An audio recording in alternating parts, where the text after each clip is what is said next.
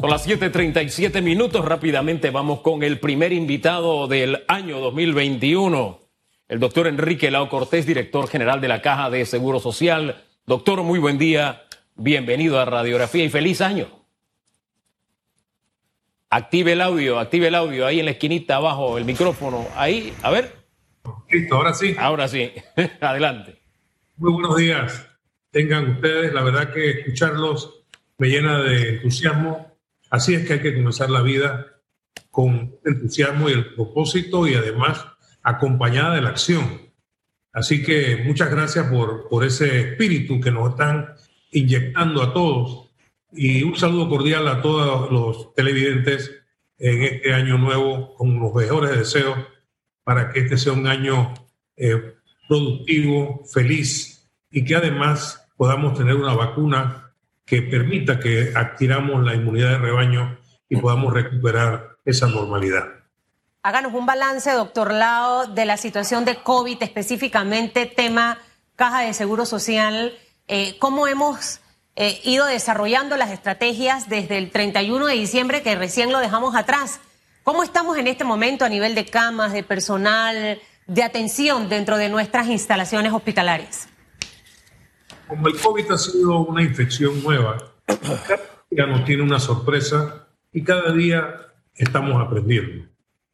Hemos tenido que transitar eh, con acciones que son favorables y de repente el órgano rector nos dice que ya no lo hagamos. ¿Esto qué significa? Lo que quiere decir es que aún la comunidad científica no tiene un tratamiento específico que podamos decir, si usted se toma estas pastillas, usted está totalmente curado. Y hemos tenido que entonces recurrir a los tratamientos compasivos. Esta incertidumbre nos lleva a que al abrir la economía, a ir eliminando progresivamente las medidas de restricción, las personas estuvieron más tiempo en la calle, más personas se infectaron, más personas requirieron hospitalización y más están en cuidados intensivos con un incremento en el número de fallecimientos. Esto ha ido poniendo una presión terrible sobre el sistema eh, sanitario y especialmente en la caja del Seguro Social hemos tenido que realizar una serie de ajustes de reingeniería para convertir camas que antes eran para pacientes no COVID, convertirla para poder alojar pacientes COVID. Y eso no solamente ha pasado con los pacientes de sala, también hemos tenido que reconvertir camas de sala en unidades de cuidados intensivos. Y esto realmente ha sido un esfuerzo titánico porque habilitar una cama convencional y ponerla en condiciones de poder atender un paciente críticamente enfermo requiere una gran inversión, pero también requiere un gran trabajo suplirla de oxígeno continuo, conseguir los equipos, los insumos, los, eh, la protección personal, etcétera. Y lo más delicado de todo es el recurso humano. Hemos ido presionando y presionando, aumentando servicios, tratando de, de ver cómo le respondemos a nuestra sociedad y hemos ido poniéndole demasiada presión, a mi juicio, a nuestro recurso humano, que ya está dando evidencias de eh, burnout o de agotamiento laboral, siendo esto para mí un punto crítico. Doctor, sí. llegamos a este punto crítico iniciando el año 2021 con todo ese cansancio y con todo el esfuerzo que usted ha dicho, pues han desplegado las autoridades. Sin embargo, el escenario al inicio de este año es distinto al del año pasado. Es decir, ya hay vacunas. Hoy comienza en Inglaterra a usarse la vacuna de AstraZeneca, por ejemplo. Ya, primer país que comienza a usarla. Y a nosotros se nos dijo, a los panameños, Panamá es el hub de las Américas, desde aquí se distribuyen los medicamentos, las vacunas, así que ese, es un privilegio y vamos a estar entre los primeros. Después se nos dijo, este, hombre, Chile y Panamá son los dos primeros países que están en la lista de Pfizer. También se nos dijo, ya tenemos cuatro congeladores para que lleguen las vacunas de Pfizer. Pero resulta que las vacunas de Pfizer comenzaron a llegar a Chile, comenzaron a llegar a México, comenzaron a llegar a Costa Rica. Yo me alegro por esos países. No, no nos enredemos. Me alegro porque llegó allá. Pero me viene la gran pregunta. ¿Por qué no ha llegado a Panamá? No es que si van a llegar en 90 días, no, no quiero que me diga eso, no quiero que ya está pronto. Yo quiero, dice que los periodistas nos quedamos en la, en la pregunta infantil de ¿por qué? ¿Por qué? ¿Qué fue lo que pasó que nos tiene en este estadio de estar a la espera de la vacuna como si no hubiéramos estado preparados? Es más, le añado algo adicional para, que, para, que para darle la palabra. Me extraña que nos dijeran que estábamos listos y que ahora estén instalando los congeladores, los ultracongeladores estos. Vamos a sincerarnos. ¿Por qué no hemos recibido esas vacunas, señor director? Esa es una pregunta muy complicada. Eh, yo quisiera eh, iniciar diciéndole que eh, estoy participando en la comisión de vacunas. Y en esta comisión de vacunas, nosotros somos eh, testigos de los esfuerzos que se han realizado como país a través de la Cancillería y del Ministerio de Salud para poder lograr acuerdos bilaterales entre Panamá y los fabricantes de las vacunas, que dicho sea de paso, todas son vacunas que están probadas su eficiencia, que parecen ser seguras y que se están licenciando. Esto nos lleva a que el país, a través de estos acuerdos bilaterales, logró eh, el compromiso de que durante el primer trimestre de este año se iban a dotar de las vacunas de manera progresiva, con lo cual nuestro país debía tener una logística que a mi juicio es correcta. Yo personalmente, y más que estoy ahí viendo cómo se están haciendo las cosas, considero que el Ministerio de Salud, a través del programa ampliado de inmunización, tiene la historia, las competencias y las realizaciones para que sea una garantía de que estas vacunas se van a manejar de manera correcta. Doctor, disculpe, para no, para no eh, profundizar en el mismo discurso que hemos estado escuchando, disculpe que lo interrumpa. Se lo voy a plantear de otra manera. Si la casa fabricante, Pfizer, hubiera decidido el 23 de diciembre enviarnos el primer lote de vacunas, ¿habríamos estado preparados o no? Y uso esa fecha porque en esa fecha se le envió a Costa Rica sus primeras 10.000 dosis. Si Pfizer hubiera decidido enviar las primeras 10.000 dosis, no teníamos los congeladores instalados. Lo acaban de hacer hace un par de horas nada más. ¿O estoy equivocado, doctor? el país tiene unos congeladores que reúnen las condiciones necesarias para mantener, en el caso de la vacuna Pfizer, la temperatura por debajo de los 70 grados centígrados. Y los tiene eh, el Instituto Conmemorativo Gorgas, los tiene, eh, entiendo que indica que son centros de investigación. Están aquí.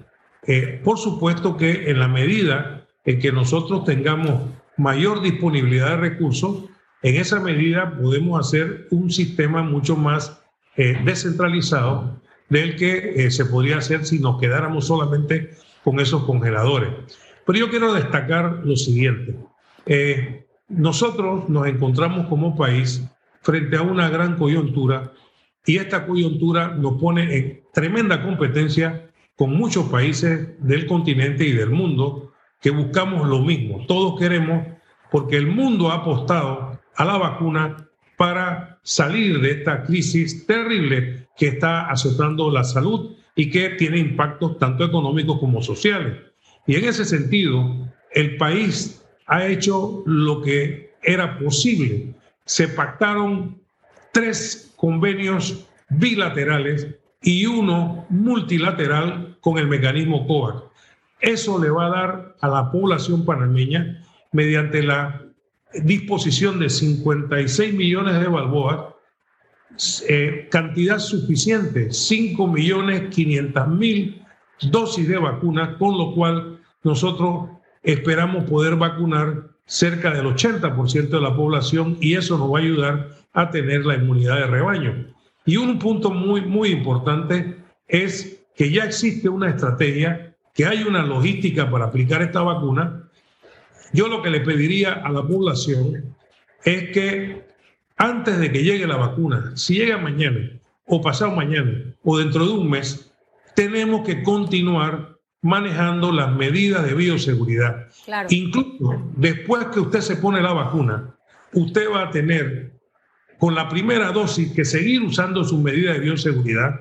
Cuando le pongan la segunda dosis a los 21 días, si se trata de Pfizer, y a los 28 días, si se trata de AstraZeneca, todavía usted va a tener que seguir guardando las medidas de bioseguridad. Es decir, que lo, que sí es seguro es que usted debe mantener sus medidas de bioseguridad.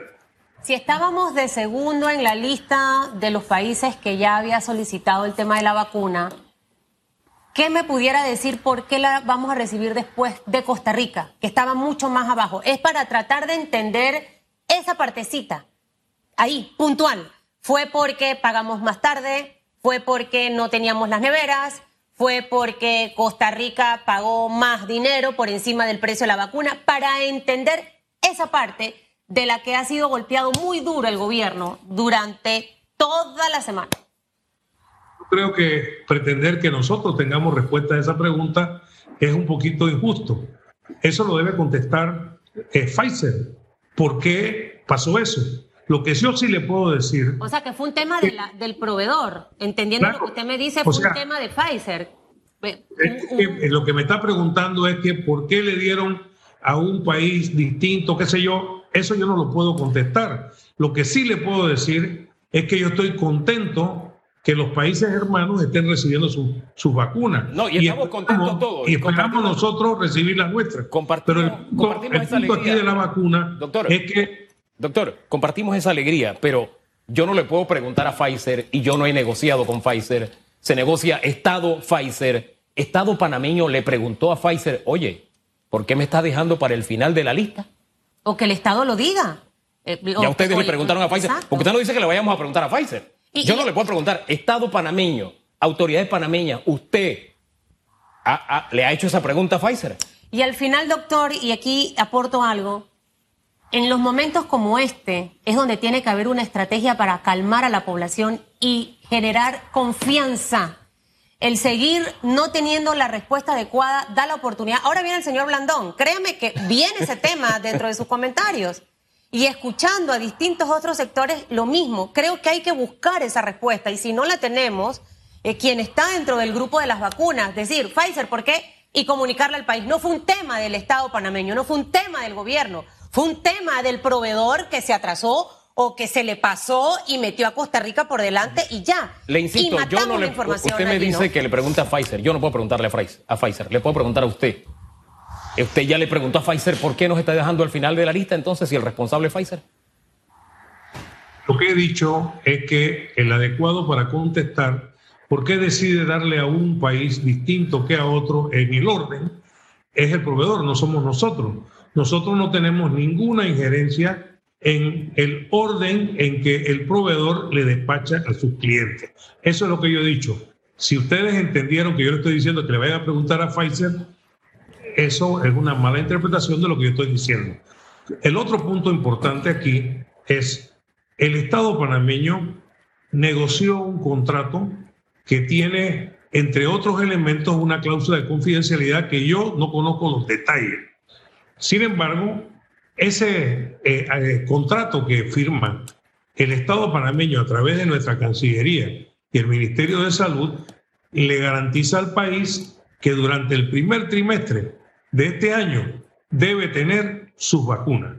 Eso es lo que yo les puedo decir a ustedes desde la óptica de alguien que está observando y que opina en, el, en la comisión dónde se está trabajando el tema de vacunas. Yo sí le puedo decir que desde lo que yo tengo eh, opinión, el Estado panameño se ha ido preparando, tenemos eh, la posibilidad de la logística, tenemos la forma de recibir estas vacunas, la forma de distribuirla, almacenarla, aplicarla, el ciclo completo. Y además se están incorporando los elementos tecnológicos que nos van a permitir darle seguimiento porque se van a utilizar diferentes tipos de vacunas que tienen diferentes protocolos. Por ejemplo, la vacuna de AstraZeneca y la vacuna de Pfizer, sí se, se parecen, pero tienen técnicas distintas en el tiempo.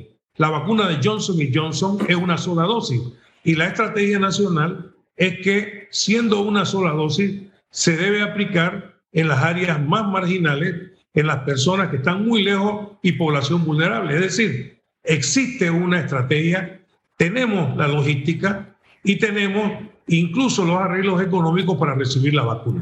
Doctor, gracias por orientar a Panamá, eh, iniciando el año. Que tenga muy buen día. Buenos días, feliz año. Hasta luego, feliz año.